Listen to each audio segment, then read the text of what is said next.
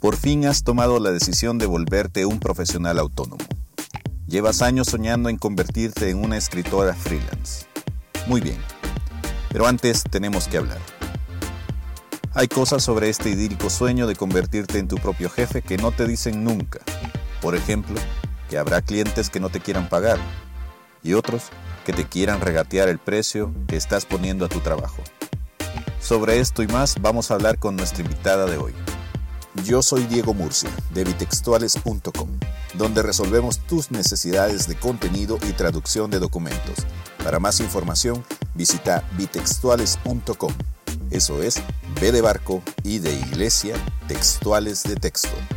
Estás escuchando Secreto a Voces. Antes de comenzar, por favor, suscríbete a mi podcast para que no te perdas ninguno de los contenidos que te ofrezco. Joana Sánchez es una redactora profesional que ha dedicado más de 10 años de su vida a sacarle filo a la pluma. Su labor se ha centrado en crear textos creativos para el mercado de marcas internacionales, así como la redacción de artículos de diversas temáticas. Esta letrada estudió marketing y relaciones públicas.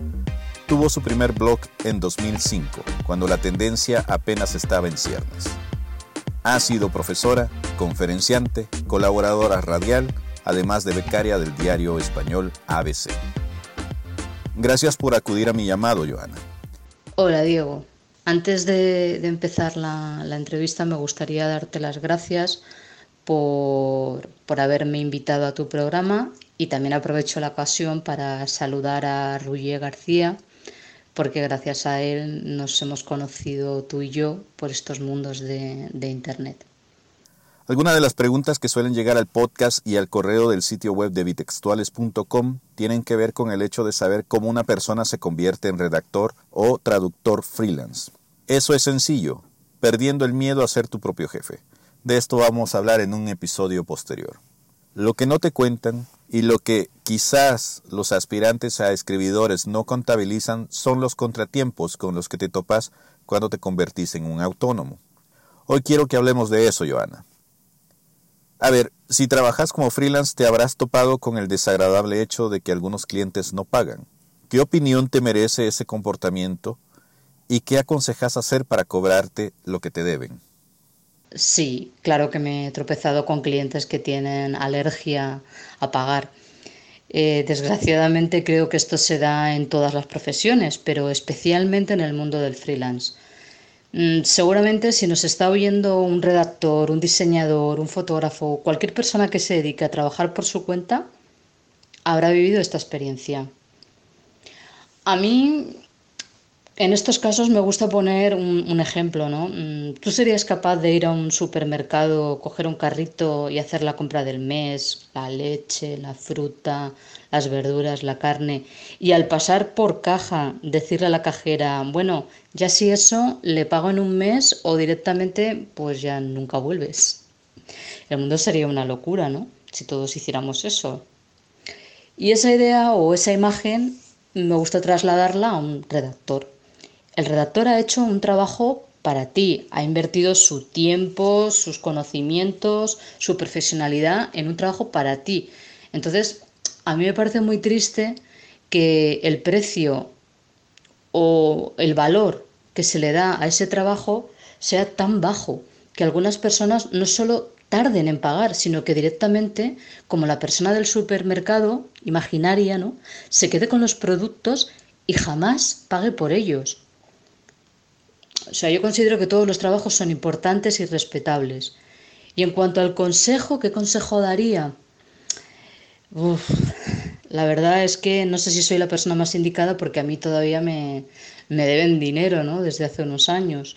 Pero se me ocurre lo de ser insistente, o sea, lo de mantenerte con dignidad y exigir esa cantidad las veces que necesites, bien por correo, bien por teléfono y si puede ser y tienes la ocasión, en persona y cara a cara. En mi experiencia, algunos clientes te piden tiempo para pagarte, y lo harán eventualmente, dependiendo del tipo de relaciones que vos construyas con ellos. Otros simplemente te pondrán excusas y buscarán a cualquier costa evitar pagarte. Me ha pasado. Pero ¿hasta dónde considerarías tener un poco de flexibilidad con alguno de tus clientes? A ver, hay clientes y clientes. Hay clientes a los que conoces desde hace muchos años y con ellos hay una relación cordial. Yo casi diría que, que de amistad. Y al igual que tú les puedes haber pedido en un momento determinado, pues tiempo o un adelanto por un problema personal y ellos han respondido de, manera positiva, eh, tú también has de corresponder. Entonces, si por ejemplo uno de estos clientes me pide la corrección de un libro o algo similar y tengo otro trabajo más o muchos trabajos más a la vez, pero sabes que se lo merece, que merece ese esfuerzo, lo haces. Ahí creo que sí que hay que hacer una concesión pero lo veo más como un acto relacionado con, la fidelidad y, el compromiso porque esa persona se ha portado bien contigo. ¿Cuál es la peor experiencia que has vivido como redactora autónoma? Yo te podría contar muchas historias sobre clientes mm, que podrían aparecer perfectamente en una película de nuestro querido Luis García Berlanga, ¿no? por lo surrealista hay personas que consideran que, bueno, que porque te encuentras en una situación complicada en un momento determinado, es decir, llevas en paro mucho tiempo, pueden abusar de ti. Esa es la, la palabra, es el verbo correcto. Y bueno, pues en concreto, hace unos años, una persona me, entre comillas, me contrató, porque nunca hubo contrato al final, que, bueno, que a la que le agradé tanto, que me hizo responsable de toda la comunicación de una asociación, no diré el nombre, por supuesto. Así me convertí en su jefa de prensa, me convertí en redactora, eh, periodista, acudía también a las emisoras de radio, eh, negociaba entrevistas, o sea, llamaba a las emisoras de radio y televisión, le presenté, de hecho, a, a, las personas que en aquel momento llevaban la televisión local aquí en mi ciudad, Alicante. Y, ¿qué más? Bueno, logré que Isabel Gemio, eh, cuando trabajaba en Onda Cero, hablara de su proyecto, de nuestro proyecto, según él, siempre nuestro. Y bueno, pues después de todo ese esfuerzo de organizar un evento para que la gente acudiera y todavía aún tuviera más repercusión todo lo que se estaba haciendo para esa asociación, pues tenía problemas para pagarme. Tenía muchos problemas para pagarme.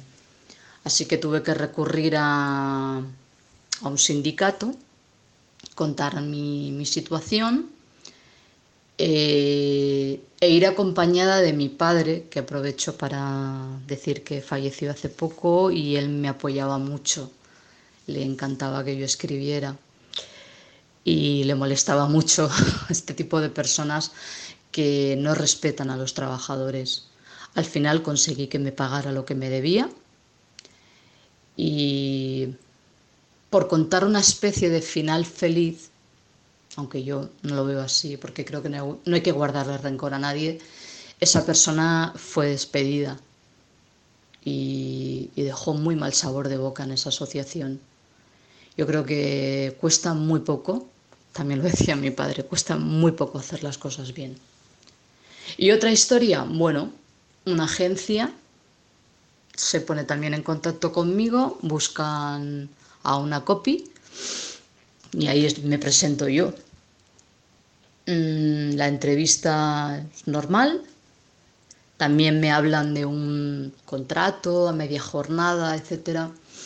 Mm, yo solo sé que voy a trabajar todos los días y el contrato no llega.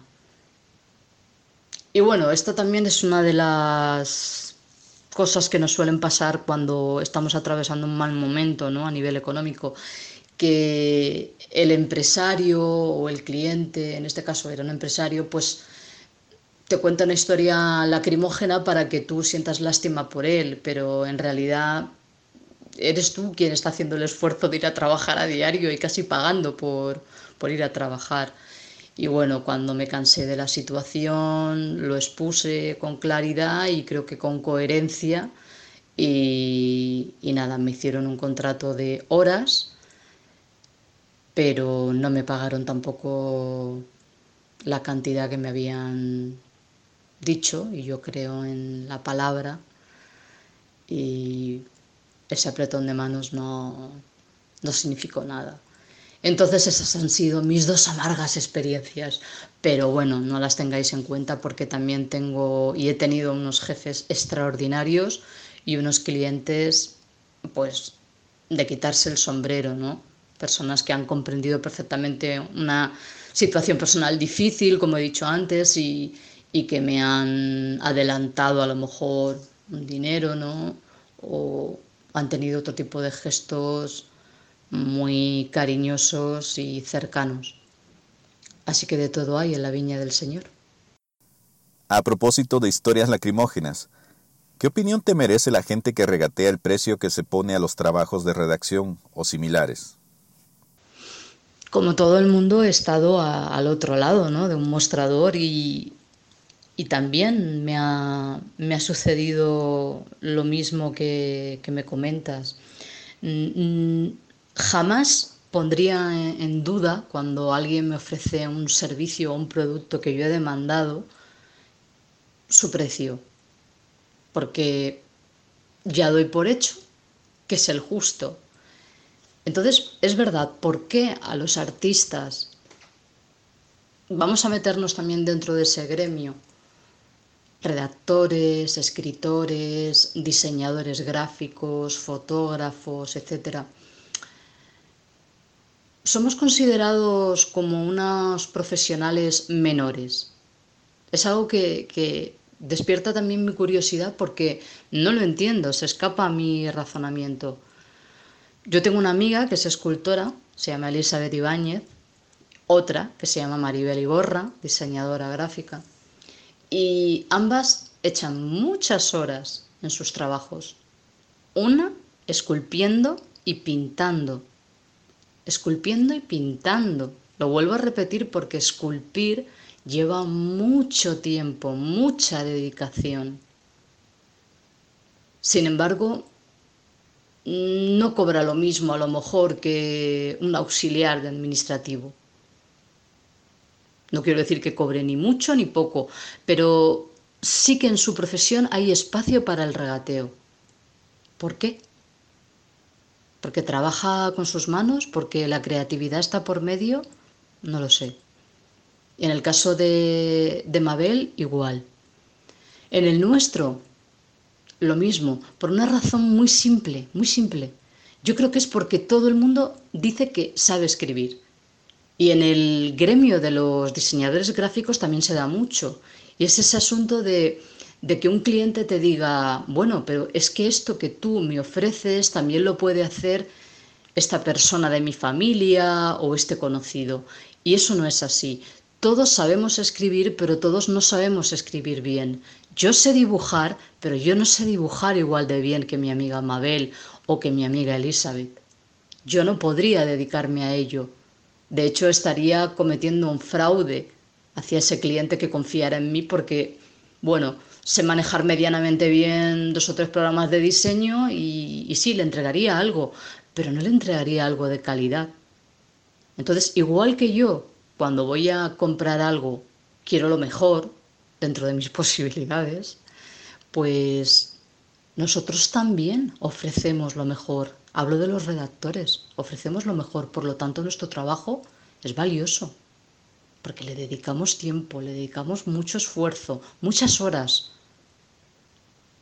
Y desgraciadamente no está bien valorada esta profesión. Pero creo que ha, ha llegado el momento ya de, ha llegado el momento de, dejar eh, la queja y el lamento. Yo creo que está bien que nos unamos, que este tipo de, de relaciones ¿no? que han surgido a través, por ejemplo, de Rouillet, de charlar sobre cómo se trabaja en según qué países y, y cómo al final en el fondo tenemos los mismos obstáculos, está bien, porque es una manera de compartir información y la información es poder. y juntos pues quizá podamos lograr que esta profesión se vea como algo como lo que es, una profesión, con todo lo que conlleva, un trabajo, un esfuerzo. Pongamos que tienes un cliente que te está ahora ofreciendo un trabajo mucho mayor de lo que hasta ahora lo había hecho, o que con fluidez te está dando de cuando en cuando más proyectos. ¿Te opondrías a renegociar el precio de tus servicios si este fuera el caso? Supongo que te refieres a que si un proyecto comienza siendo, por ejemplo, escríbeme un par de artículos al mes o cuatro y eso se convierte en una bola de nieve y por fortuna el volumen de trabajo aumenta, eh, claro, por supuesto, habría un aumento del precio inicial, porque si trabajo más, mi sueldo también debe verse afectado, es de lógica. Yo es que lo que creo es que hace falta que llegue un mensaje claro, que no es otra cosa que el redactor freelance eh, no es un extraterrestre, es una persona que como cualquier otra que desarrolla una actividad laboral necesita pagar sus facturas, comer, pagar su alquiler y llevar una vida digna. A lo que no hay que temer, es mi opinión, es a pedir una suma de dinero siempre y cuando tú también ofrezcas calidad y eficacia. ¿Qué consejo podrías dar a quienes inician en esta profesión para mejorar sus servicios como freelance y no quedar obsoletos ante los avances de la tecnología y de la competencia? Consejos. Había una frase que decía, o te mueves o caducas. Es una frase de un anuncio de hace ya varios años, pero creo que nos viene bien. Dar consejos me impone. A ver. Yo creo que si entre las personas que nos escuchan hay alguien que está pensando en dedicarse al mundo de la redacción, le pediría que fuera realista. Eh, por ejemplo, yo antes era más, más soñadora, sobre todo cuando estudié la carrera, incluso antes de estudiarla. Y pensaba que podría tener mi propia columna en un medio y ganarme la vida con, eso. Luego con el tiempo pues comprendes que, ese tipo de, columnas son como pequeñas torres de marfil ¿no? para unos pocos elegidos. Y no pasa nada, lo, asumes. Sobre la redacción a nivel freelance, mm, mi humilde recomendación sería que, que se construya en Internet esa persona, ese futuro redactor, un espacio, por ejemplo, un blog, donde muestre y demuestre sus trabajos. Porque curiosamente, a la hora de cobrar tenemos problemas, a veces, no, no siempre, pero somos uno de los colectivos que más exponemos su trabajo, que más exponen su trabajo. Esto lo digo porque, por ejemplo, si tenemos un problema en casa, ¿no? Y llamamos a un profesional para que nos repare cualquier cuestión de la cocina o del baño, eh, las referencias que tenemos normalmente son, son escasas, porque aunque ahora se ofrezcan muchos servicios a través de, de Internet, en el fondo ese sistema no es tan, tan habitual, todavía no se ha implantado tanto, al menos en España. Y confiamos en él, confiamos en su profesionalidad. Sin embargo, el redactor expone y se expone mucho, porque muestra sus trabajos y demuestra que es una persona competente y que si la contratas va a hacer bien su trabajo. Por eso creo que, que un redactor freelance, alguien que empieza en este mundo, debe tener su, su propio templo donde escriba, pero no solo para decir lo bueno que es, o los clientes que tiene y lo maravillosos que son, sino para demostrar con sus artículos que sabe escribir, que le gusta y sobre todo que ama esta profesión. Y esto lo puedo ligar sobre lo de no quedarse obsoleto. Acabo de leer, he leído esta mañana, que en algunos colegios en Francia eh, han retomado pues ese hábito tan habitual que era antes, ¿no? De, de hacer dictados todos los días y de leer en voz alta. Entonces, pensando en eso, yo creo que las personas no nos quedamos obsoletas, ni por la edad, ni por otros factores. El problema viene cuando se pierde la ilusión y las ganas de seguir aprendiendo. Ahí sí hay un problema, ahí sí podemos quedarnos obsoletos. Hay que estar atentos a los cambios dentro de nuestro sector y, en realidad en el mundo. Y sin perder nunca, nunca la ilusión. Porque si aprendes, por ejemplo, SEO, que son las palabras clave, o haces un, curso que te cuesta mucho dinero para aprender a escribir marketing de contenido, pero no te gusta escribir, vas a sufrir. Entonces busca otro oficio, si puedes. Porque no es verdad que cualquiera pueda escribir. A mi juicio, mm, sería interesante y bonito que se grabara a fuego en la mente de todos, ¿no? Que el ser redactor es un trabajo digno, sacrificado y que sí, da muchas satisfacciones, porque gracias a los textos, a escribir, pues podemos servir de vehículos para que otros eh, transmitan sus ideas, sus proyectos. Así que, ¿qué más puedo añadir? Futuros redactores, si queréis saber de verdad de qué va esto de escribir, para los demás, ojo, pasaos por el blog de Diego Murcia, por el de Ruye García, el blog de un redactor freelance, o por el mío, muy humilde, antes de ahora. Y ojalá os ayudemos un poco, o por lo menos tengáis esa pequeña orientación para empezar en este mundillo, que en el fondo es apasionante. Hablemos sobre métodos de pago. Muchos autónomos hablan sobre la conveniencia de usar PayPal para cobrar por sus servicios. ¿Lo has usado? ¿Cómo funciona el sistema? ¿En realidad conviene cobrar por este medio? ¿Has usado Vemo o TransferWise? En cuanto a PayPal, mm, yo utilizo PayPal y me parece uno de los mejores sistemas de pago que hay en la actualidad y de los más seguros. El funcionamiento es Vamos, es de lo más sencillo. Tienes que abrir una cuenta y luego vincularla a una tarjeta de crédito. Nada más. Yo sé que al principio, si no estás acostumbrado, puede dar un poco de, miedo dar todo ese tipo de datos por Internet. Pero después de muchos años trabajando a través de este medio, yo jamás he tenido ningún problema. Y de hecho, si lo llevo al terreno personal, he realizado compras y otras cuestiones y, y todo ha ido muy bien. Es más, a mí me parece práctico y, ágil. Yo lo recomiendo para hacer cualquier transferencia si haces un trabajo de redacción. Sin embargo, no puedo compararlo con los otros dos que me propones porque no los he utilizado nunca, pero los voy a investigar por si acaso se da la, la razón. Joana, gracias por compartir un poco de tu tiempo. Ha sido un placer. Muchas gracias por, escucharme y muchas gracias sobre todo a ti, Diego. Y ya sabéis, pensamos, luego escribimos. Escribimos, luego existimos.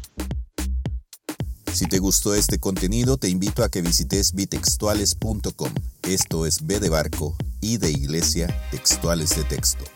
Ahí encontrarás más información relacionada con el mundo editorial y de la traducción en formato online y podcast. También te invito a darte una vuelta por la sección del sitio sobre recomendaciones tecnológicas, donde te doy a conocer accesorios que yo he utilizado en mi vida periodística y que me han ayudado a convertirme en un profesional de la escritura más productivo. Te prometo que mis recomendaciones te ahorrarán dinero y dolores de cabeza. Por cierto, que si deseas comprar alguno de estos aparatos, usa los links que he depositado en medio de los textos y con ello me ayudarás a generar una entrada para seguir produciendo más contenidos como este. Esto no representa ningún costo extra para vos durante tu compra. Si quieres ponerte en contacto conmigo, podés escribirme a dmurcia.bitextuales.com. Eso es D de Diego, M U R C I A arroba bitextuales.com. Eso es B de barco y de iglesia textuales de texto. Volvamos a encontrarnos en el siguiente capítulo. Suerte.